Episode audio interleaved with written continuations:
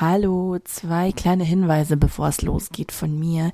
Wir sprechen in dieser Folge über das Thema Geburt und alles, was damit so zusammenhängt.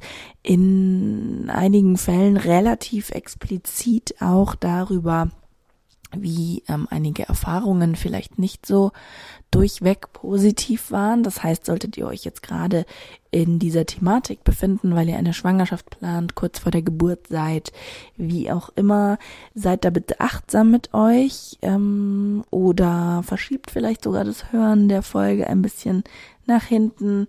Ähm, ihr kennt euch da am besten und euren Umgang damit, aber ja, wie gesagt, vielleicht ähm, möchtet ihr euch abschirmen von fremden Erfahrungen, die nicht so positiv waren. Gar nicht schlimm, gar nicht schlimm. Also nicht, dass ihr jetzt Angst kriegt, aber ähm, das sieht ja jeder individuell anders. Deswegen dieser kleine Disclaimer. Und ich möchte mich ähm, vorab kurz entschuldigen für meine Tonqualität in der Folge. Krankheitsbedingt mussten wir leider verschieben und waren nicht im Studio, sondern haben irgendwie schon wieder so eine digitale Hybridlösung ähm, veranstaltet, weil ich so erkältet war. Und leider klingt meine Tonspur ein bisschen wie aus der Tonne. Ich glaube aber, es ist ähm, durchaus erträglich. Ich wollte es nur einmal kurz gesagt haben. Viel Vergnügen.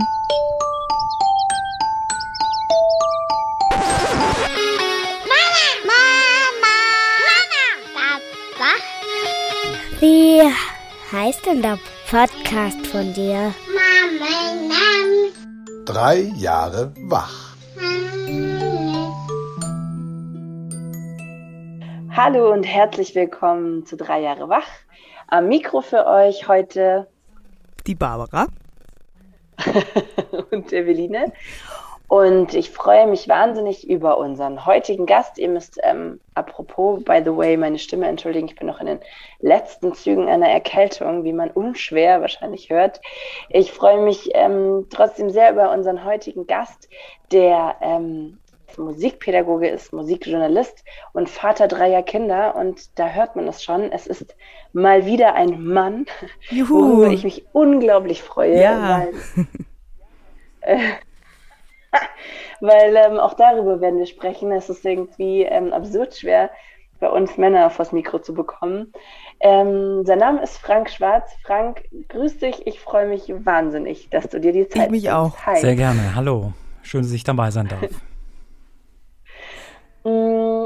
Frank ist ähm, nicht nur bei uns zu Gast, weil er ein Mann ist, sondern auch weil Frank was ganz, ganz Großartiges macht. er macht nämlich Männer ähm, und Väter fit, in, und zwar in Geburtsvorbereitungskursen, die extra für Männer konzipiert sind.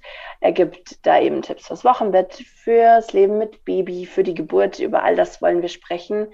Und ähm, ja, meine erste Frage geht schon so ein bisschen in die Richtung, auch auf die Gefahr hin, dass, es, dass wir vielleicht gleich äh, schon ein bisschen politisch werden.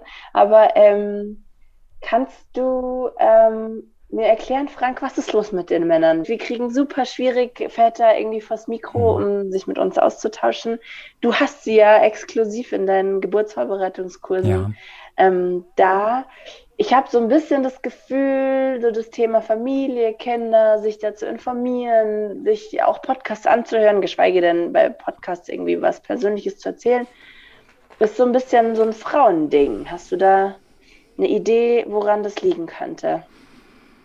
Ja, das ist nicht ganz so leicht zu beantworten. Also eine eindeutige Antwort habe ich tatsächlich auch nicht. Ich kann aus meiner Erfahrung sagen, weil ich ja in meinem Podcast, in meinem bald Papa-Podcast Gelassen Vater werden mit Frank, auch mit Männern spreche. Ich habe jetzt heute nochmal ein Vorgespräch mit einem Bäcker gehabt, der Vater geworden ist, der mal bei mir in einem Kurs war. Und es gibt aber auch viele, die ich anschreibe oder anrufe, die, die da gar nicht drauf reagieren oder da nicht drüber sprechen möchten. Ich, ähm, ich bin unsicher. Also ich ich weiß nicht, ob der ein oder andere Mann einfach nicht so gerne über so Themen sprechen möchte, weil, weil es ist ja doch auch so eine, ich sage jetzt mal eine intimere Geschichte, sich dann auch zu öffnen, auch zu erzählen, wie, wie war vielleicht die Geburt, wie habe ich mich da selber gefühlt.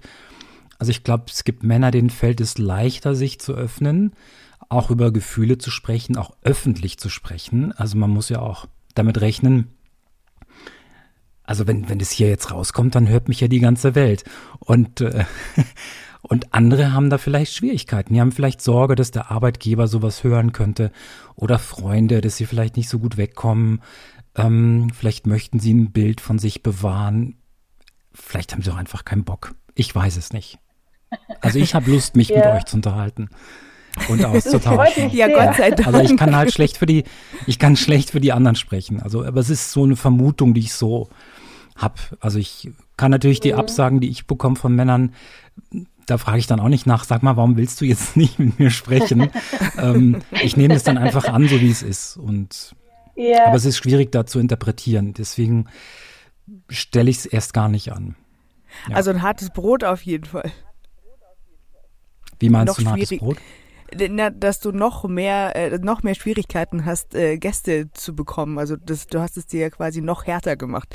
Du hast dich ja quasi mit den härtesten äh, Brocken thematisch entschieden, dass du mit denen arbeiten möchtest in deinem, in deinem Podcast und überhaupt. Ich weiß gar nicht. Ich weiß gar nicht, ob es die härtesten Brocken sind. Da gibt es vielleicht noch mal eine Nummer härter welche, aber es ist, es ist nicht so leicht. Aber jetzt habe ich auch wieder mal ein paar Mal Glück gehabt. Also ich habe jetzt wieder zwei Zusagen gehabt für die nächsten Monate, die mich dann schon wieder positiv gestimmt haben. Also und ich, ich bin ganz ehrlich, ich akquiriere auch manchmal Männer aus Kursen, die ich gehalten habe und die kennen mich ja dann schon. Die wissen dann, okay, den habe ich mal an einem Abend kennengelernt und auch mal länger mit dem schon gesprochen der stellt mir keine blöden Fragen oder ähm, oder Sachen, wo ich irgendwie alt aussehe danach oder oder der der zu dem habe ich Vertrauen, weil der will mich nicht irgendwie pieksen in Richtung, wo ich nicht sein mag. Und ähm, das so Quellen nutze ich dann natürlich ein bisschen auch. Auf die Quellen haben vielleicht auch andere jetzt nicht so einen Zugriff. Geil. Also habe ich natürlich viel Glück, dass ich diese Möglichkeit habe. Das stimmt, weil sie kommen ja auch auf dich zu. Also das jetzt aktiv Männer mich anschreiben und sagen, hey, ich will in deinem Podcast sein, das nicht, aber natürlich in die Kurse kommen sie schon. Ja. Mhm. Vielleicht auch nicht immer freiwillig. Muss ich schon auch sagen. ja, also es ja, gibt schon Männer, Lustige. die zu mir sagen, es gibt schon Männer, die zu mir sagen, also meine Frau meint, es würde mir ganz gut tun. die gibt's auch. Und hattest du schon mal so ein, jemand mit einer echt krassen Anti-Haltung, den du dann noch gekriegt hast? Oder sind, ist, das dann einfach, ähm, ja, einfach nicht so ein großes Interesse wie bei den anderen und dann ähm, wird es im Laufe des Kurses besser? Oder wie kann man sich das vorstellen, die, die geschickt werden sozusagen? Mit welcher Haltung treffen die dann bei dir ein? Mm. Also so Anti habe ich habe ich tatsächlich erst zwei erlebt. In 14 Jahren, die ich das mache. Also ich mache diese Präsenzkurse in München schon seit 14 Jahren Krass. und tatsächlich zwei Männer. Einer, den, der ist mir auch schon bei einem anderen Kurs mal aufgefallen. Den hat es, glaube ich, nicht so interessiert. Der hat sich irgendwie hinter einem Buch vergraben. Und den, und den habe ich dann gefragt, du magst du eigentlich jetzt Buch lesen oder magst du zuhören? Und der hat dann freundlich gelächelt und ich habe mir gedacht, okay, das ist, ist zwar meine Veranstaltung, aber wenn du nicht magst, dann mag ich nicht. Ich zwinge da keinen dazu. Es ist ja ein Angebot. Es ist ja keine, kein Militär bei mir. Ja. Und ein anderer Mann, ähm, der war mal auch dabei und der, der hat, glaube ich, das interpretiere ich jetzt mal rein, der hat, glaube ich, nach einer Stunde gemeint, ich käme vom Mars. Also der, weil der die Sachen nicht geglaubt hat, die ich erzählt habe. Also der, der hatte auch, ähm, der war selbstständig und seine Frau war irgendwie mit im Betrieb und der wollte das dann nicht glauben, dass die Frau einfach wirklich Zeit braucht im Wochenbett, um, um damit sich das alles mal stabilisiert und zur Ruhe kommt. Der hatte irgendwie die Vorstellung, dass die Frau drei Tage nach der Geburt wieder im Laden steht. Und das musste ich ihm dann einfach mal, das, dafür gibt es ja diese Abende, um das Männer verstehen, was passiert auch mit dem Körper einer Frau und wieso braucht die einfach Zeit und und wieso ist es nicht von heute auf morgen alles so wie vorher? Und der ist dann irgendwann aufgestanden und hat dann angefangen, die Teller abzuspülen und so. Also der ist dann, es gibt dann diesen, neben dem Kursraum gibt es so eine Küche und der ist dann irgendwann hin und hat dann angefangen zu spülen. Und ähm, dann habe ich ihn, ihn gefragt, ob alles klar ist. Ja, ja. Und dann habe ich mir gedacht, okay, dann ist es vielleicht so seine Art, es jetzt gerade zu verarbeiten, was er gehört hat. also ich habe dann versucht, nochmal die, dieses Gespräch zu ihm zu suchen, aber ich habe gemerkt, der war, der hat blockiert. Also vielleicht war das auch einfach zu viel für ihn in dem Moment. Mhm. Gell. Der war auch schon älter und also ich weiß nicht mehr, wie alt er war, Ende 40 oder so. Und ich meine, ich weiß nicht, der hat wahrscheinlich sein Leben lang irgendwie gearbeitet und ist dann, wird dann Vater und dann auf einmal hört er was, was er vielleicht auch gar nicht hören will und ist dann erstmal überfahren. Aber das gehört auch dazu. Und ja, total, ich weiß nicht, was aus ihm geworden ist und aus der Familie und. Das wollte ja. ich gerade fragen, ob du da im Nachhinein dann noch äh, zum Beispiel von der Frau oder irgendwie ein anderes Feedback bekommen hast, von wegen, okay, also er, er hatte seinen äh, Tellerspülmoment, in dem er sozusagen verarbeitet hat, was er da gerade krasses gehört hat und hat es aber dann eben mitgenommen. Und äh, die Frau wird im Nachhinein sagen, Gott sei Dank haben wir es gemacht, denn sonst wäre er ja völlig komplett äh, total davon überfahren worden. Also wer weiß, was du da bewirkt hast, auf jeden Fall. Aber wollen wir mal zu den positiven Dingen gehen, äh, die du, die du mhm. quasi bewirken kannst. Du hast ja im Vorfeld erzählt, dass Männer, wenn sie unter sich sind und äh, sich dann mit dir eben als Mann, als Ansprechpartner wohler fühlen, sich da trauen, ganz andere Sachen zu fragen, als wenn da jetzt äh, eine Frau oder eine Hebamme oder wie auch immer dabei wäre. Hast du da Beispiele, die dir in Erinnerung geblieben sind, wo Männer sich dir so komplett geöffnet haben, wo du dir dachtest, das hätten sie jetzt vielleicht in einem weiblicheren Rahmen nicht getan? Ja, also ich bin öfters schon sehr überrascht worden. Ich habe auch schon sehr viel gestaunt. Aber wenn ich das mal so, wenn ich es mal so rückblicke, alle Gruppen, die ich hatte. Und das sind ja meistens so zwischen, sag mal, sechs und zwölf Männern in so einem Abend dabei. Was ich immer sehr schätze, ist also der, der sehr respektvolle Umgang miteinander, aber auch wie über die Partnerin gesprochen wird. Also das ist jetzt nicht irgendwie so eine, also es geht sehr, sehr respektvoll, sehr liebevoll und alle haben ein großes Interesse daran zu erfahren, was kann ich tun, damit die Geburt für meine Partnerin angenehm verläuft? Wie kann ich das sie unterstützen im, im Wochenbett? Was, was kann ich dazu beisteuern? Also die haben, auch die geschickt werden, haben alle ein Interesse daran zu erfahren, was kann ich tun, damit die, diese ganze Chose gut läuft. So. Und ähm, wo ich selber überrascht werde, manchmal ist, ähm, wenn Männer kommen die sich insofern so öffnen, dass sie sagen, ähm, meine Partnerin hat sich von mir getrennt in der Schwangerschaft, die quasi als, auch als Mann alleine da stehen und vor dem Berg stehen, dass sie Vater werden, aber damit rechnen müssen, dass sie daran nicht teilhaben dürfen. Und die aber, und das kann ich, glaube ich, für alle sagen, die dann da waren in der Trennungssituation, die sagen, ich möchte aber alles tun, dass wenn meine Partnerin sich doch oder meine Ex-Partnerin sich doch nochmal entscheidet, zu mir Ja zu sagen oder sich öffnet, dass ich dann Bescheid weiß, was kann ich tun und was kann ich fürs Kind tun und für mich und so. Also das, das berührt mich immer und immer wieder dann, diese, wie die sich dann auch öffnen und es dann auch erzählen, was der Trennungsgrund war und, und wie das, was das mit ihnen macht. Also das berührt mich sehr. Und das Krasseste, was ich da persönlich erlebt habe, es war ein Mann, da waren, ich glaube, es war so eine etwas kleinere Gruppe, der kam ein bisschen zu spät und es war ein, Hühne. Also das war ein riesen Typ, durchtrainiert, Riesenmuckis, also ein sehr attraktiver Mann. Ähm, und der kam, kam so freundlich rein und lächelnd, kam ein bisschen zu spät, saß ich hin, wir waren gerade so eine Vorstellungsrunde und ähm, und den sagte ich, magst du, magst du auch so erzählen, warum du da bist oder wie, wie es so gerade bei dir läuft? Also ich mache immer so ein Blitzlicht von jedem, äh, wo sie so erzählen sollen. Wie heißt du? Wo stehst du gerade? Gibt es was, was du teilen möchtest mit uns und so oder was du wissen möchtest? Und auf einmal schaut er mich an und fängt an zu heulen. Und ich war total überfordert.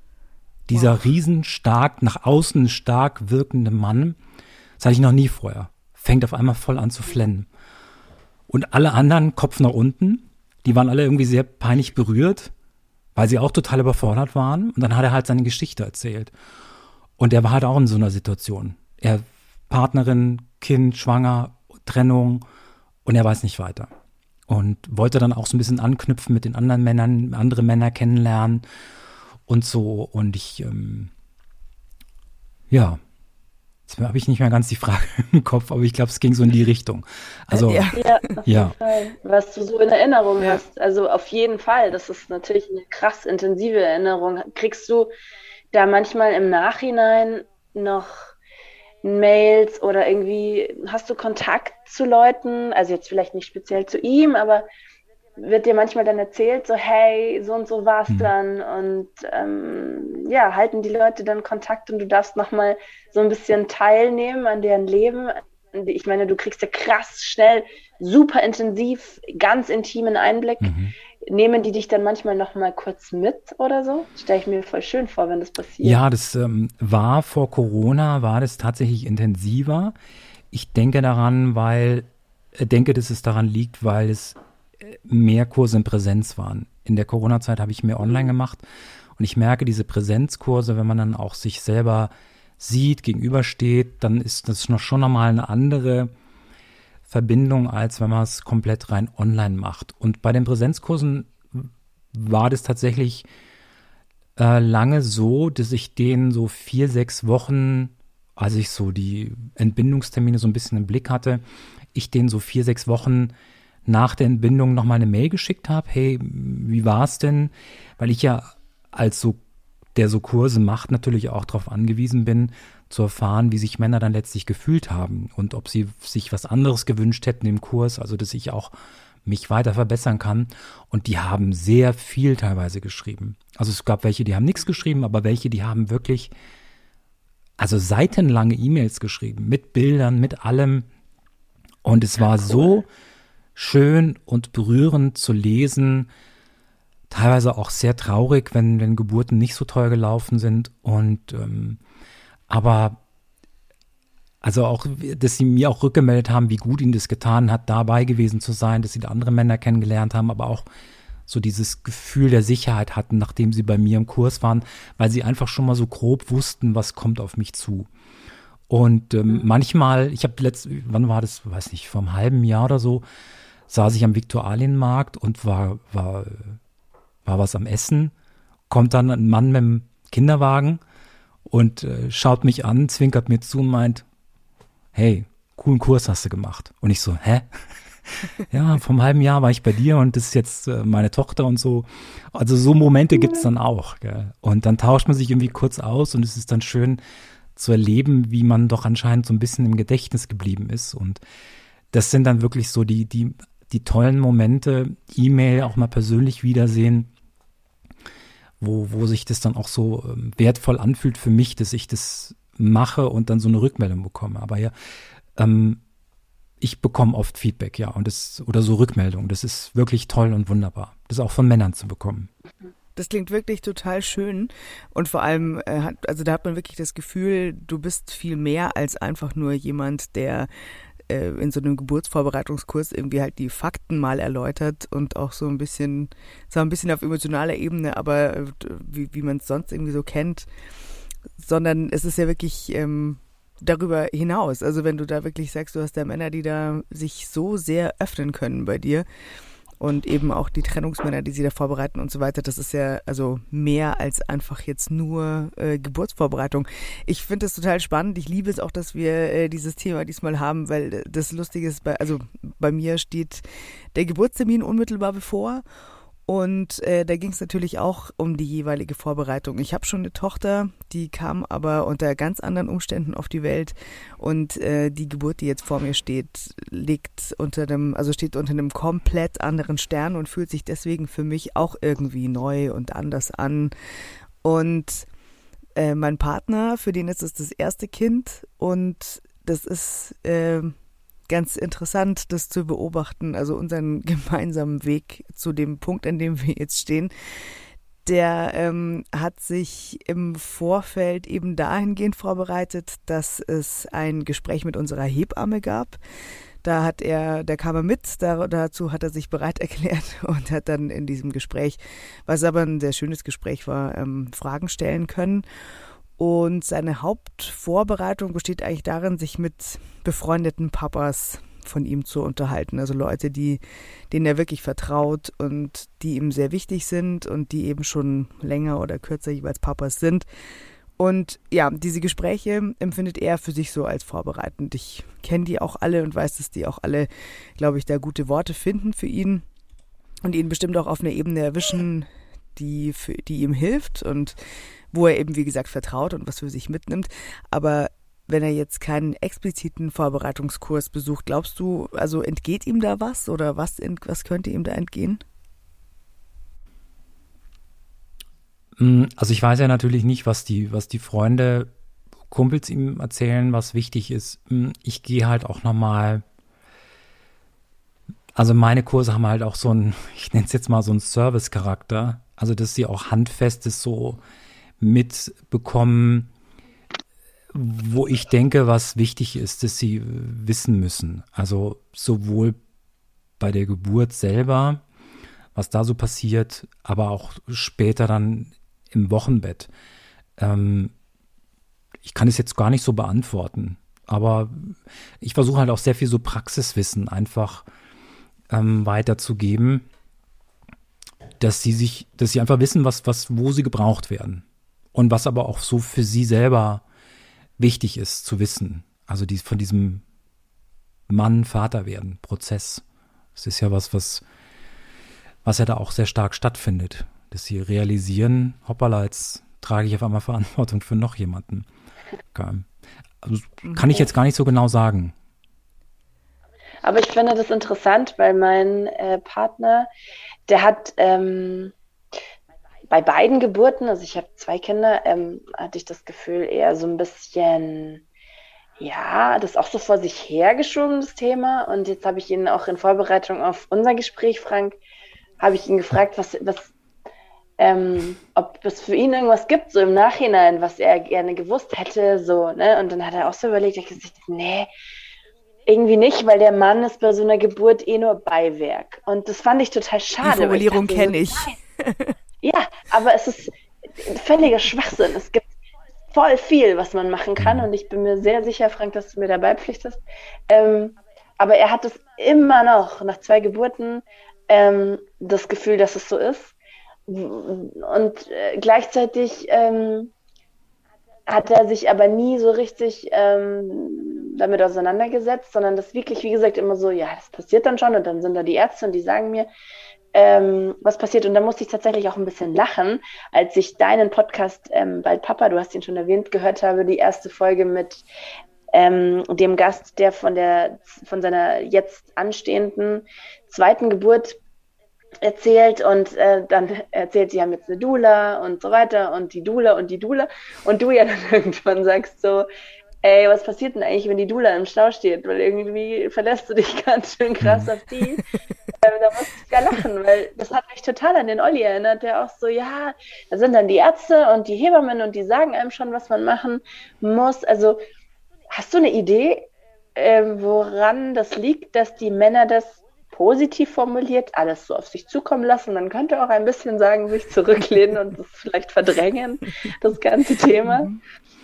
Ach, Klingt ja so nach einer gesunden Zuversicht, gell? Ja, das vielleicht. kann schon sein, stimmt, ja. ja. Und es gibt ja auch Männer, Schön die, umgemünzt, ja, genau.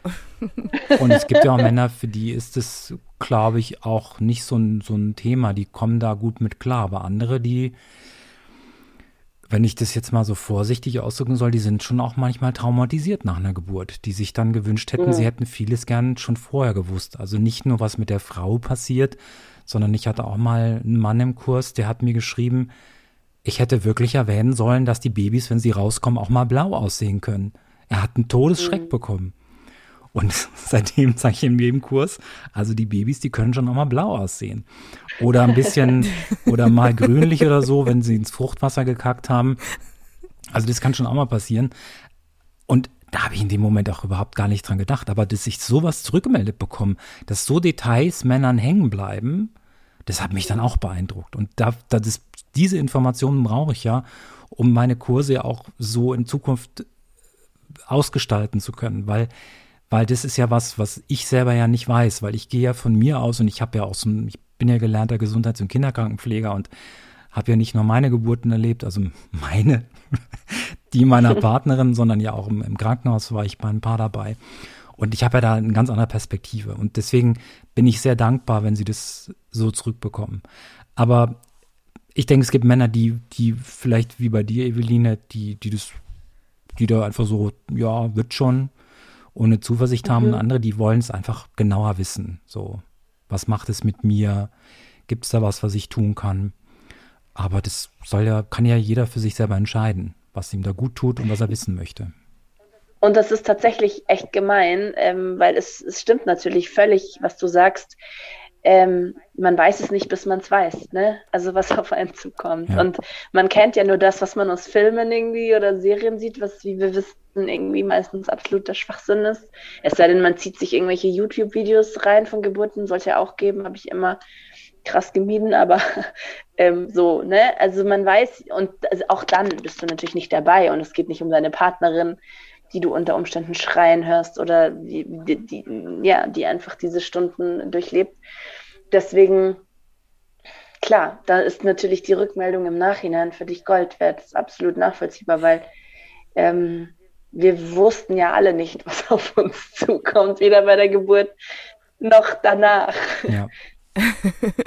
ja, es trifft ja auf die Frauen genauso zu und um da noch genau. ähm, da eben einzuhaken, was du gerade gesagt hast, Eveline, ähm, alleine das, also ich habe es mir letztens einfach mal umgekehrt vorgestellt, wenn ich mir denke, mein Partner hat irgendwie zwölf Stunden lang einfach echt schlimme Schmerzen, das würde mich wirklich ähm, sehr beschäftigen und das würde mich auch äh, fertig machen irgendwie oder beziehungsweise halt berühren auf so vielen Ebenen.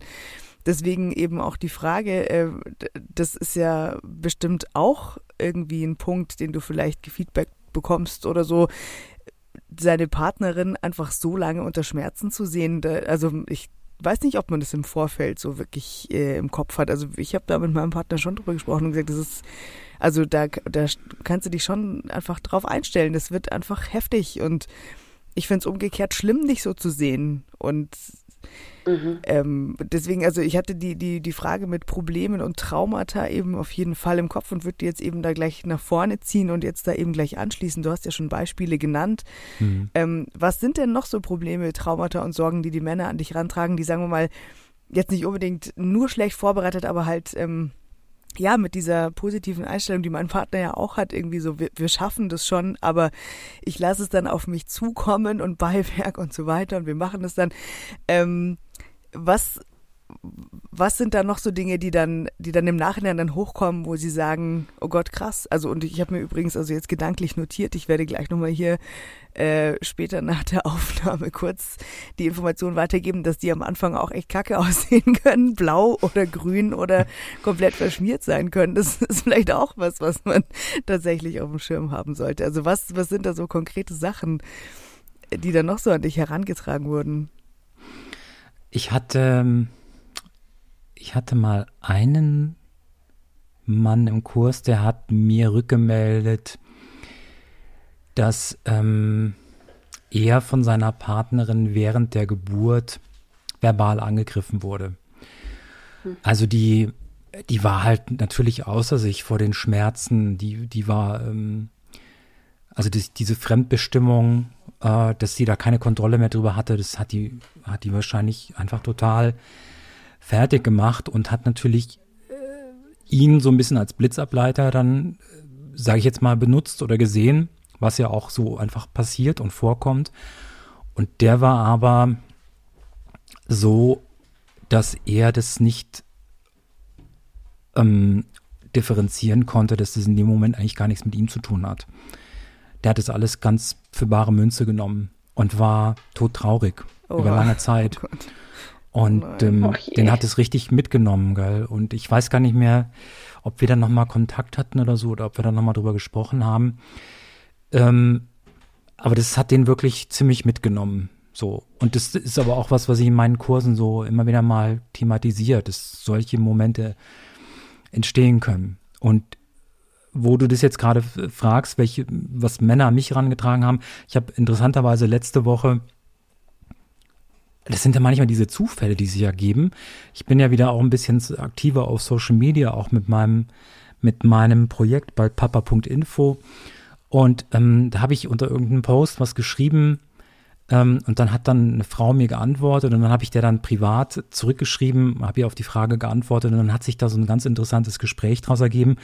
Und die hat mir das dann erzählt, wie wie schlimm für sie ihre Geburt war und wie es ihrem Partner danach ging. Ich hatte jetzt keinen Kontakt zu dem Mann, aber sie hat mir dann im Detail geschrieben, wie es ihm ging und der war, der war danach auch wochenlang durch. Also, weil der Sachen gesehen hat im Kreissaal, die ähm, einfach nicht so schön waren. Ich will das jetzt gar nicht im Detail beschreiben, aber der war da nicht so drauf vorbereitet. Also und mhm. und das hat den auch sehr lange sehr beschäftigt und ähm, und die nehmen das auch ganz lange mit, vielleicht auch bis zur zweiten Geburt oder so oder ihr Leben lang, wenn sie es nicht mhm. bearbeiten. Ähm, aber das erreicht mich halt nicht immer. Das, was ich jetzt beim ersten erzählt habe, dass er so, ich sag jetzt mal, beschimpft wurde von seiner Partnerin, das ist was, was ich, was mir noch so in Erinnerung geblieben ist, ja. Ja, das ist schon heftig. Also ich weiß ähm, von Julia, die ähm, ähm, Stammhörerinnen ja durchaus noch bekannt ist aus alten Folgen, die gerade noch pausiert, ähm, dass da jemand äh, bei der ersten Geburt davon überzeugt war, dass er sie verliert. Also der war wirklich davon überzeugt, dass die ihm wegstirbt. Weil das der so, also weil der so einfach nicht ähm, vorbereitet war auf diese Urgewalt, die da auf, auf sie und über sie hereinbricht. Und ähm, also brechen ist da ja auch schon das richtige Stichwort, die Mischung aus Schreien und Spucken, die man halt in manchen Phasen so durchläuft und so. Das war einfach, und das ist das, was ich meinte, man weiß es nicht, bis man es weiß. Und es ist natürlich auch nicht jede Geburt so. Es gibt auch Geburten in der Wanne oder so. Also ich habe eine, oder Barbara und ich haben eine gemeinsame, sehr gute Freundin, die ähm, meinte, sie hat bei der zweiten Geburt nicht mal, die wurde nicht mal laut. Also sie hat das alles komplett wegatmen können und so. Das ist total krass, wie unterschiedlich das sein und laufen kann. Und ähm, ja, ich glaube, der Aspekt ist nicht zu vernachlässigen, Barbara, was du sagst, wenn man um seine liebste Person ähm, Angst haben muss oder da so mitleiden muss, mh, gleichzeitig das Gefühl hat, ohnmächtig zu sein, was ja deine Kurse und deine Vorbereitung und dein Podcast, Frank, ja ähm, versuchen zu verhindern und zu vereiteln und das bestimmt auch bis zu einem gewissen Grad schaffen. Trotzdem ist es natürlich eine völlige Ausnahmesituation, auf jeden Fall. Hm. Also auch viel Empathie für die Männer an der Stelle, auch wenn wir natürlich Voll. gerne tauschen würden unter der Geburt, aber ähm, ich habe auch viel Empathie für die andere Seite, definitiv. Vielleicht nicht in dem Moment, aber jetzt gerade. Ja. Und das, und das Wichtige ist ja, ähm, wir brauchen die Männer. Wir brauchen sie alle, auch im Kreissaal, also wenn man sich für eine Klinikgeburt Voll. entscheidet. Ja. weil einfach das äh, Gesundheitssystem ja diese 1 zu 1 Betreuung mit einer Hebamme einfach nicht mehr zulässt aus Finanz, finanziellen Gründen. Und deswegen sind einfach die Männer unglaublich wichtig, weil sie sind einfach die feste Konstante, die an der Seite der Partnerin sind. Sie sind diejenigen, die nicht weichen und Schichtwechsel haben, sondern sie sind immer da. Und ihr Männer da draußen, wir brauchen euch. Voll. Das ist so ja. wichtig, was du da sagst. Das stimmt. Ja, das stimmt. Total. Du hast ja, wie wir schon erwähnt haben und die, die dich kennen, wissen es eh, einen sehr schönen Podcast. Und es gibt eine Folge, da erzählt dir ein Papa sehr detailliert von der Geburt und von den Plänen fürs zweite Kind. Mhm. Und ihr beiden seid aber befreundet. Und deswegen ist es natürlich äh, wahrscheinlich noch mal ein bisschen intensiver, wie er da erzählt, oder er ist offener. Jetzt sitzen da in deinen Kursen ja größtenteils, nehme ich an, wildfremde Männer. Mhm. Und wenn Frauen über Geburten sprechen, dann habe ich immer das Gefühl, das wird immer fast schon egal, wie gut man sich kennt oder nicht, immer sehr mhm. ehrlich und emotional und auch sehr nahbar. Ich finde es wirklich faszinierend. Also wenn man da, was weiß ich, sei es durch Zufall, jetzt wenn ich zum Beispiel meine Tochter in den Kindergarten bringe, dann ergeben sich natürlich da äh, dann beim Rausgehen irgendwie plötzlich Gespräche mit Leuten, die man überhaupt nicht kennt, aber weil ich halt so mhm. offensichtlich irgendwie kurz vor der Geburt stehe und das so ein krass verbindendes Thema ist, wird sofort so voll nah und so also manchmal so detailreich, dass man sich denkt, wow, krass, hat die mir das gerade echt erzählt oder habe ich ihr das gerade wirklich erzählt? ähm, ist es bei Männern dann ähnlich, beziehungsweise wie kannst du die da hinterm Ofen vorlocken, die da eben noch diese, ja, diese, diese Mauer vor sich haben, weil, weil sie eben noch nicht drüber sprechen wollen oder sich es nicht vorstellen können oder zu tough für Emotionen sind oder was auch immer. Also wie, wie sind Männer da so bei diesem Thema? Also in der Gruppe ist es, ähm, ist es unterschiedlich. Es gibt mal Dynamiken, die sehr offen sind. Es gibt auch welche, die sind sehr verschlossen. Ich würde sagen gemischt. Also ähm, ich habe schon den Eindruck, dass die sehr offen sprechen und ähm, auch, also jetzt nicht Details erzählen, aber schon sich auch öffnen, auch was so ihre Gefühle angeht. Aber es ist ganz unterschiedlich. Und in meinen Podcast-Folgen erlebe ich das so, ich glaube, das ist auch so ein, so ein Talent, was ich, glaube ich, auch mitbringe in diese Gespräche, ähm, dass sie auch großes Vertrauen in mich haben, dass sie sich da auch, ich sage jetzt mal, fallen lassen können. Und ähm, mir das auch irgendwie leicht fällt, die da so abzuholen, wo sie sind. Oder ihnen so zuzuhören und sie dann da auch so zu packen ohne ihnen jetzt das Gefühl zu geben, ich quetsche sie jetzt aus, was ich ja eh nicht tue, sondern ich versuche ja so wie ihr ein Gespräch anzufangen, dann lasse ich es laufen. Und irgendwann vergessen die halt auch, dass sie ein Mikro vor der Nase haben. Und ähm, auch das Vorgespräch, was ich jetzt heute hatte, den ähm, Mann kenne ich jetzt privat gar nicht, aber was wir im Vorgespräch schon gesprochen haben, das war auch sehr offen und sehr, sehr nah. Also ich glaube, Männer machen das auch. Also da werden jetzt vielleicht nicht so äh, bestimmte Details, die ich jetzt glaube, zum Wissen, von denen du gerade erzählt hast, worüber Frauen so untereinander sprechen. Aber Männer machen das schon auch. Ja. Und das erlebe ich auch immer wieder in den Kursen. Mal mehr, mal weniger. Das ist auch immer so ein bisschen so die Gruppendynamik. Okay. Also ist es dann aber was, was du bewusst rauslockst oder ist es was, was du wartest, was kommt?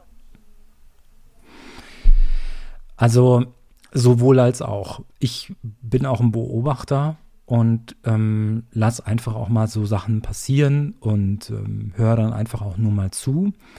Und manchmal fordere ich aber auch Sachen ein, ohne dass ich jetzt aber sage, du musst jetzt antworten. Ich stelle dann so bestimmte, also was ich zum Beispiel frage, ist, ähm, weil du ja auch eben erzählt hast, das mit dem Thema Dula, wo sich das Paar entschieden hat, eine Dula mitzunehmen, ist ähm, bei mir meine zentrale Frage ist, willst du mit in den Kreissaal kommen? Und dann geht es natürlich darum, um diese gesellschaftliche Pflicht wahrscheinlich mittlerweile, die viele Männer spüren, aber ich habe immer wieder Männer, die sagen, nee, ich denke darüber nach, nicht mitzugehen, weil ich nicht ja. weiß, ob mir das gut tut. Und ähm, da habe ich manchmal das Gefühl, es will sich vielleicht auch mal nicht immer jeder outen oder so. Ähm, aber das, da gibt es durchaus Männer, die da sehr offen darüber sprechen, wie sie sich damit fühlen. Geil. Mhm. Ja. Jetzt ähm, ist natürlich die Geburt das eine, aber so ein Wochenbett ist natürlich auch eine sehr, sehr heftige, intensive Zeit. Mhm. Was hast du da ganz konkret, ähm, wenn wir noch mehr HörerInnen haben, die so kurz, also so wie Barbara kurz vor dieser ähm, spannenden Zeit sind, hast du da konkret so ein paar Tipps, ähm, was Papas da tun können? Nicht die Steuererklärung machen. Was? Den Wer Tipp habe ich von einer ja, den Tipp habe ich tatsächlich von einer Frau. Ähm, ich habe mal mit einer Kollegin in der Herwaldstraße ähm, haben wir regelmäßig so paar Abende gegeben für also Eltern, die das Kind bekommen. Also wo es, es war der Titel Eltern werden Paar bleiben. Das haben wir ein paar Jahre zusammen gemacht ähm, und äh, auf eine sehr natürliche, humorvolle Art manchmal auch. Und da war dann eine Frau, die hat dann, da war der Partner nicht dabei, die hat dann wirklich gesagt, das ist so toll, dass ihr das jetzt sagt, wenn mein Mann glaubt, er hat jetzt Zeit, die Steuererklärung zu machen. Und die hat es aber ernst gemeint.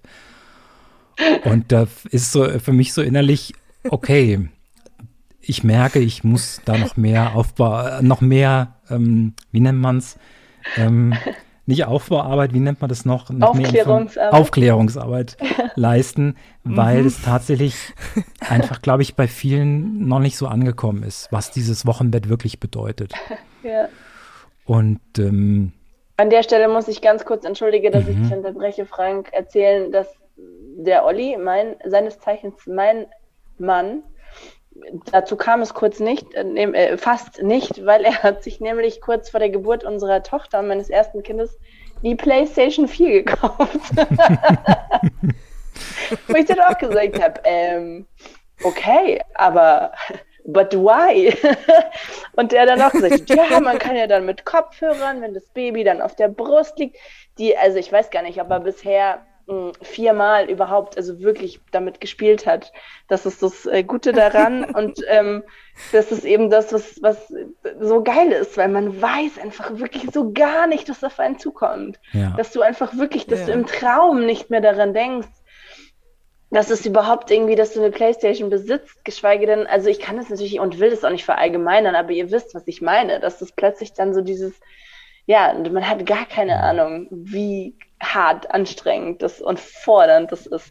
Aber daran musste ich gerade denken, das hatte ich schon wieder fast vergessen. Die Frage hätte ich nämlich dann auch gleich an dich gestellt, wie oft hat er denn dann schon zocken ja, können nach wirklich. der Geburt? Ja. ja. Also ich glaube so, die, die, zwei, die zwei wichtigsten Dinge für, für mich persönlich, da sind natürlich noch viele andere, da können wir sehr lange drüber sprechen, aber ähm, die zwei wichtigsten Dinge für mich sind, ähm, das erste ist Zeit haben, sich Zeit nehmen ich weiß, es geht nicht bei allen Männern, vor allem die, die selbstständig sind, selbstständig oder Freiberufler sind, die wirklich da Sorge haben, wenn sie da länger frei nehmen. Aber da gibt es auch Möglichkeiten. Das ist, glaube ich, so das, der, der, das Allerwichtigste. Die Frau braucht jemanden an ihrer Seite nach der Geburt. Mindestens zwei, vier Wochen besser und noch länger ist super, aber so zwei, vier Wochen mindestens finde ich. Und das andere ist Thema Essen. Essen ist ein Thema, was, finde ich, komplett vernachlässigt wird. Also es gibt Paare, die haben das schon am Schirm. Aber jetzt habe ich, als ich so jetzt in meiner Insta-Bubble wieder unterwegs war, da gibt es ein paar Kanäle, die dann immer wie so Bilder posten, wo Frauen stillen und kriegen einen Burger in die Hand gedrückt, weil, weil sie halt ähm, nicht und vor allem dann vegetarische Frauen oder Vegane, die dann trotzdem Fleisch essen, weil, weil sie einfach Essen brauchen. So. Mhm.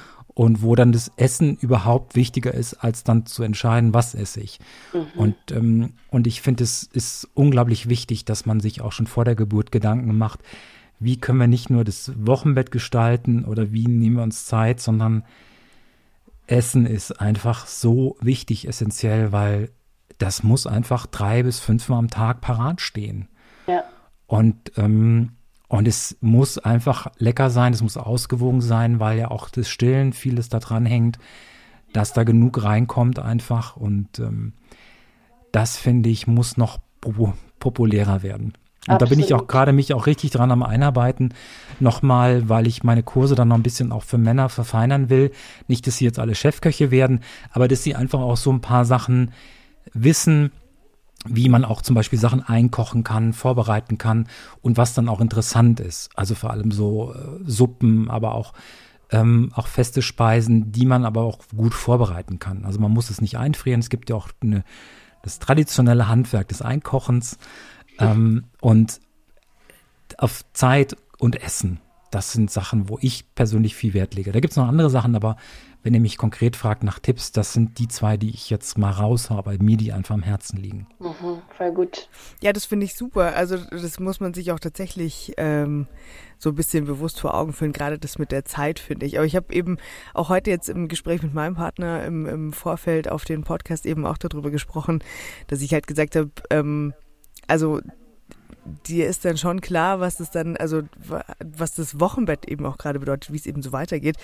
Und äh, dass du halt dann da immer irgendwie schauen musst, dass was zu essen da ist und so und dass du halt auch da bist und dich kümmerst und so. Und dann hat er meinte so, ja, und was ist dann da jetzt anders als jetzt? also man muss es zugute halten. Er ist auch wirklich ein sehr guter Koch und es ist auch wirklich so, äh, er kocht auch meistens tatsächlich in der Wahrnehmung meiner Tochter ist er derjenige, der in der Küche steht bei uns tatsächlich.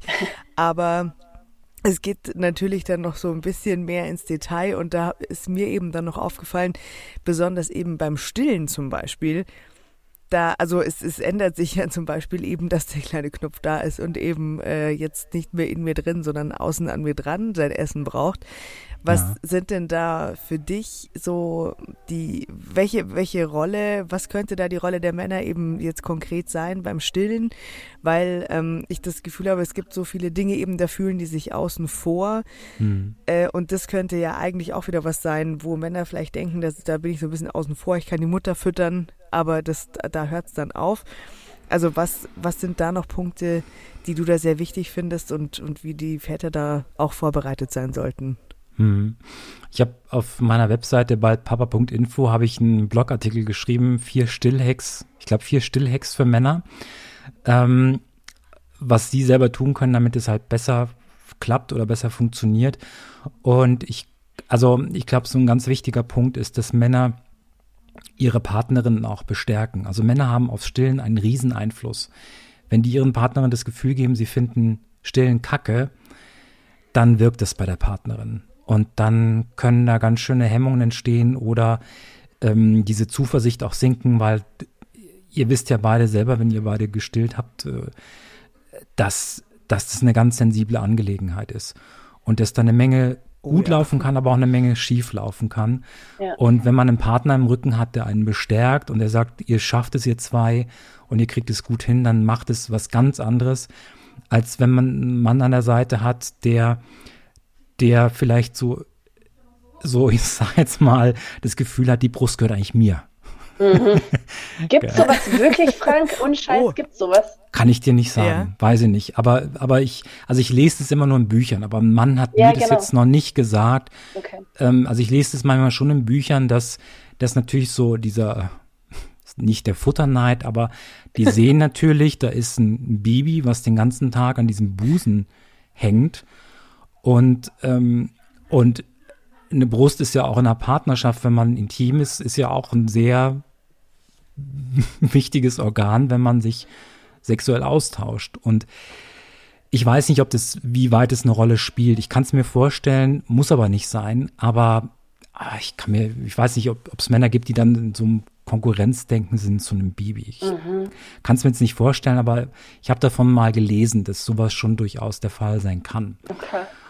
Und ähm, aber wenn ihr mich jetzt fragt, was, was kann der Mann tun? Also bestärken halt. Und natürlich, das ist das, finde ich, das Allerwichtigste, ähm, ist die Partnerin entlasten, weil Stress ist, finde ich, ähm, also ich bin kein Stillberater, aber das habe ich so beobachtet, auch Frauen, ich habe viele Frauen in der Klinik auch begleitet beim Stillen, ich habe denen auch die Kinder angelegt, ähm, habe ich wirklich gemerkt, wenn die so unter Stress stehen, also Stress ist so der, der Milchhämmer, finde ich. Und wenn die entspannt sind, wenn das rundherum um sie alles erledigt ist, dann fließt die Milch einfach besser. Und das sind so die Eindrücke, die ich gesammelt habe. Und, ähm, und da kann man ja natürlich viel beitragen. Also wenn der seine Aufgaben macht, Haushalt in Ordnung hält und, und äh, das Nest, habe ich die Woche nochmal gehört von einer Kollegin, das Nest sauber hält, damit sich die Partnerin wohlfühlt, dann, dann laufen so Sachen einfach besser. Dann fühlt sich eine Frau entspannter und dann gibt es da auch keine Verkrampfung um den Busen rum, dann läuft es einfach. Mhm. Natürlich gehören auch noch viele andere Sachen dazu, aber glaube ich, das so wenig Stress, gutes Essen, viel trinken, Entlastung, dann läuft es mit dem Stillen einfach besser. Mhm. Ist keine Garantie, aber ich glaube, das sind ganz wichtige Punkte, wo der Mann einen enormen Einfluss drauf hat. Okay. Wenn wir jetzt gegen Ende, ich meine jetzt, wenn wir dich schon mal da haben als Mann, und das ist für mich persönlich ein Herzensthema, ähm, nochmal kurz über Rollenbilder und so weiter sprechen. Und ich könnte mir vorstellen, dass das, dass dein Blick darauf sehr spannend ist, weil du bist, wie ich schon gesagt habe, eigentlich Radiojournalist und also das ist sozusagen dein Hauptbrot, äh, deine Hauptarbeit und du hast aber trotzdem, wie du jetzt sagst, seit 14 Jahren diese Kurse mhm. für Männer konzipiert. Deswegen könnte ich mir vorstellen, dass es für dich irgendwie auch so eine mh, mm, Herzensangelegenheit, da einfach ganz genau auf die Männer und auf die Väter drauf zu gucken. Ähm, hast du so ein bisschen im Blick bei deiner Arbeit ähm, oder hast du im Hinterkopf, was man machen kann, um die klassischen Rollenbilder in der Sorgearbeit aufzubrechen, um Vätern wirklich von Anfang an näher zu bringen. Ihr seid wichtig. Ähm, es ist wichtig, dass es euch gibt, dass ihr mindestens euch genauso reinschmeißt wie die Mama. Hast du das im Hinterkopf oder und versuchst aktiv da irgendwie was dafür zu tun oder spielt das für dich eher eine untergeordnete Rolle und du sagst, es ist jetzt einfach wichtig, die Geburt und das Wochenbett über die Bühne zu bringen und hm. verstehst du, was ich meine? Also so ja. dieses politische dahinter zu sagen, hey, die Papas empowern letztlich zugunsten einer ähm, faireren Verteilung in der Sorgearbeit. Ja, nicht so einfach die Frage. Und mhm. ich weiß. Ja, ich drösel es mal so auf. Hm, ich will mich jetzt gar nicht selber hier groß loben, überhaupt nicht.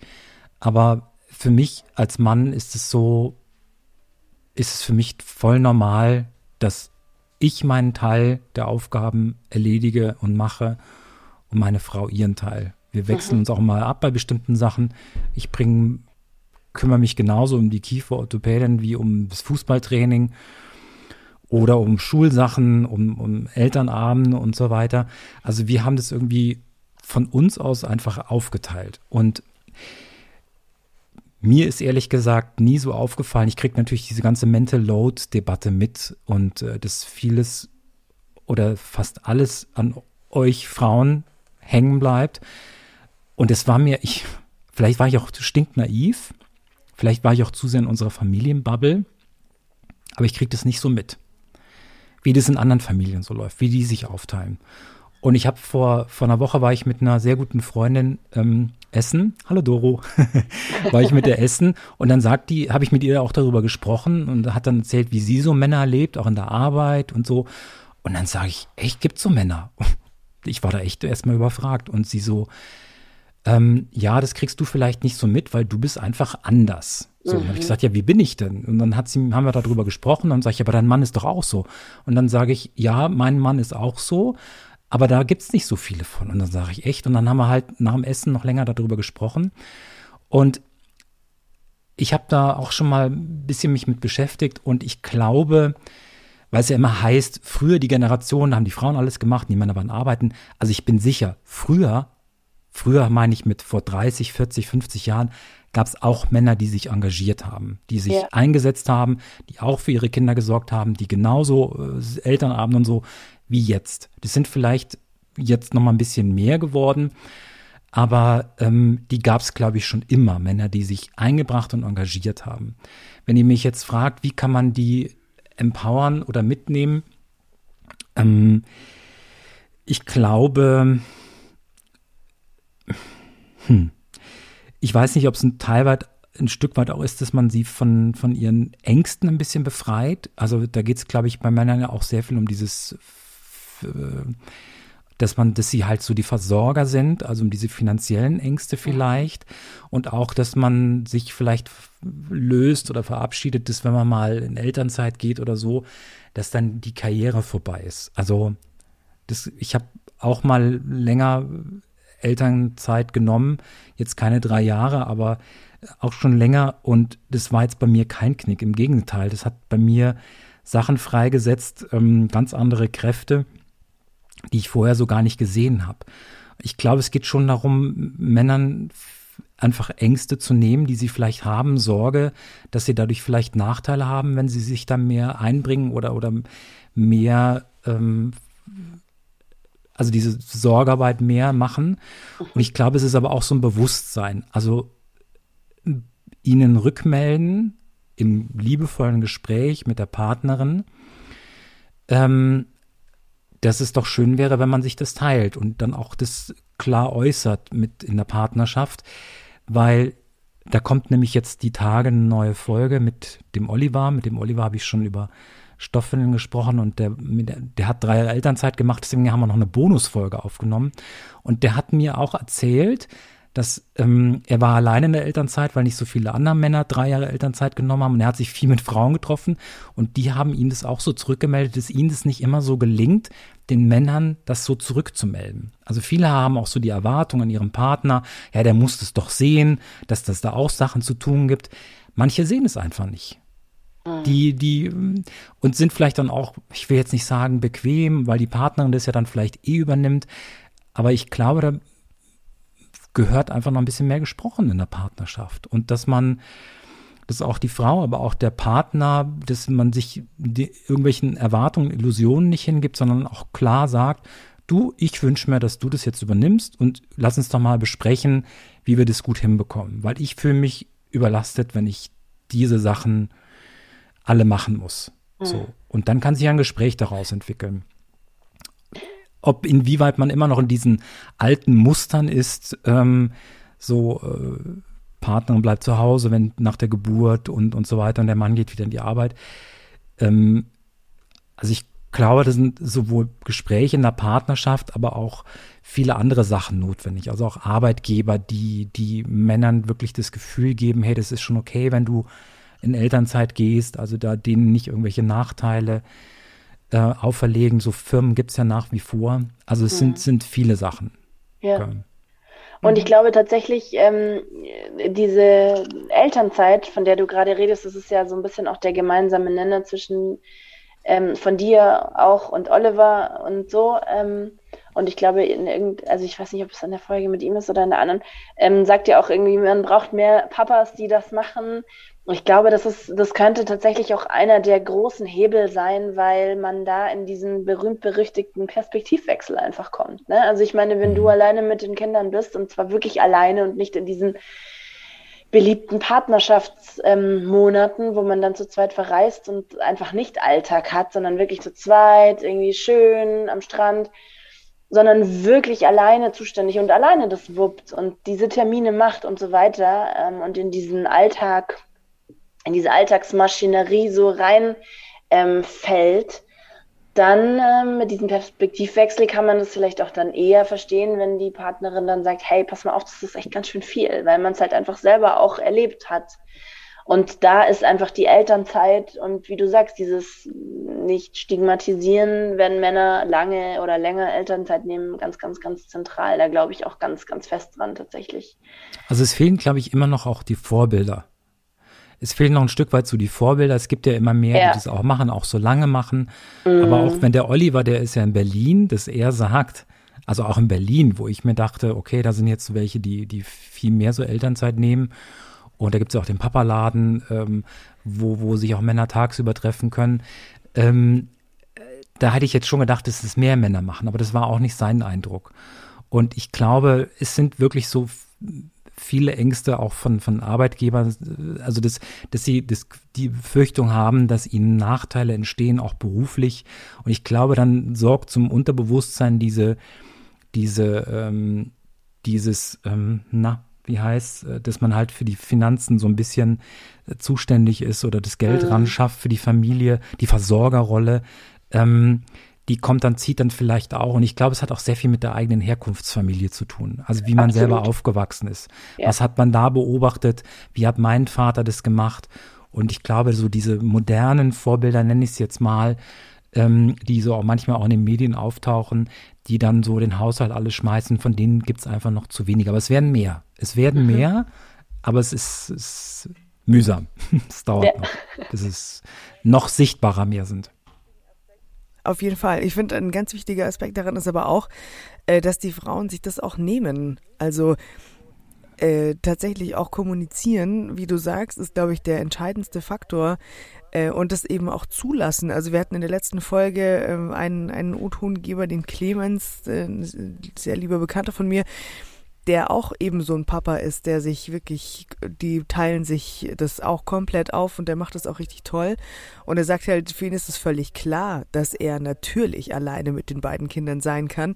Er sagt aber auch, er kennt ganz viele in seinem Umfeld, wo die Mütter halt irgendwie so sagen, ja, ähm, das hat der Papa jetzt noch nicht gemacht, das mit dem ins Bett bringen und so, das klappt da noch nicht so gut oder lassen sie es auch gar nicht zu irgendwie. Also es gibt mhm. eben auch ganz viele, die noch in diesen, die sich selber einfach in diese Rolle tun und, und viel zu wenig Vertrauen zu ihrem Partner oder zu dem Papa haben, und sagen, hey, okay, pass auf, du, ich, ich gehe jetzt einfach mal und du machst es jetzt einfach mal und dann sehen wir äh, und, und, und, und damit auch eben ihre Männer darin empowern zu sagen, du, du kannst es genauso. Also ich glaube, oft muss man da auch tatsächlich die da so unterstützen als Partnerin und das eben auch einfordern und dann eben, glaube ich, auch dann die Dinge, die man wirklich möchte, nicht einfach erwarten, dass sie automatisch gelesen werden, sondern sie einfach auch sagen und dann da gemeinsam eine Lösung finden, weil wenn beide dieses Kind wollten, dann ist es ja, glaube ich, einfach auch eine Sache, die man so partnerschaftlich auch besprechen können sollte. Und die Kommunikation ist da offenbar wie immer der Schlüssel. Da bin ich jetzt sehr froh, dass du als Frau das alles gesagt hast. Weil wenn ich das jetzt als Mann gesagt hätte, dann wäre was los gewesen. Ja, nee, da wäre was los gewesen, ich, ja, aber ich darf ich stimme sagen. Dir, ich stimme dir total zu, ja. Aber das, aber eben, auch die, auch die Mütter sind ja in einer bestimmten Herkunftsfamilie groß geworden, auch die Mütter sind im Patriarchat groß geworden. Und wir werden das nicht in dieser Podcast-Folge lösen, aber da, daher kommt natürlich auch dieses ähm, sich schwer tun, eventuell irgendwie die eigene Mutterrolle runterzufahren und so weiter. Also es ist, wie du auch ähm, gesagt hast, Frank, sehr komplex. Nichtsdestotrotz äh, danke ich dir sehr, dass du dich ähm, auf dieses kleine Gedankenexperiment eingelassen hast, zu dieser späten Stunde vor allem auch, ähm, so hochpolitisch. Aber es ist und bleibt ein Herzensanliegen, von mir ähm, für unsere Kinder da ähm, irgendwie eine Lösung zu finden, mit gutem Beispiel voranzugehen, weil wie du sagst, es braucht diese Vorbilder, sowohl bei den Mamas als auch bei den Papas. Ähm, die Mamas, die sagen, ich gehe jetzt feiern oder was auch immer, der Papa yes, genau. ähm, schmeißt den Laden oder ich gehe arbeiten oder wie auch immer. Und die Papas, ja. die sagen, hey, passt auf, ähm, wir rocken das jetzt. Und das, ähm, genau, wenn unsere Kinder in diesen, dieser Art Familie groß werden, dann wird sich diese Frage für sie halt irgendwann einfach nicht mehr stellen. Und deswegen hake ich da immer nach und noch lieber, viel, viel lieber, einfach wenn wir zur Abwechslung mal mit einem Mann sprechen. Und äh, um mir da einfach die Perspektive und die Meinung abzuholen. Und ähm, in diesem Sinne, ja, danke ich dir sehr für eine Stunde glaube ich, war es jetzt ungefähr plus minus. Wunderbar interessantes, super spannendes Gespräch. Hat mir großen, großen Spaß gemacht. Danke, lieber Frank. Mir auch. Vielen Sehr Dank. gern geschehen. Und ähm, ja, ansonsten würde ich sagen, wir hören uns in vier Wochen wieder. Und ähm, schreibt uns gerne, wie immer, was ihr so denkt, wie sind eure Gedanken zur Folge, zu einzelnen Aspekten. Bewertet uns sehr gerne, abonniert uns sehr gerne, das hilft uns immer sehr. Und ähm, vielen, vielen, vielen Dank fürs Zuhören. Bis bald. Ciao. Drei Jahre wach. Das Abenteuer Familie. Immer am dritten Samstag im Monat auf Radio Feuerwerk. Und zum Nachhören auf Spotify, Apple Podcasts, Deezer und überall da, wo es Podcasts gibt.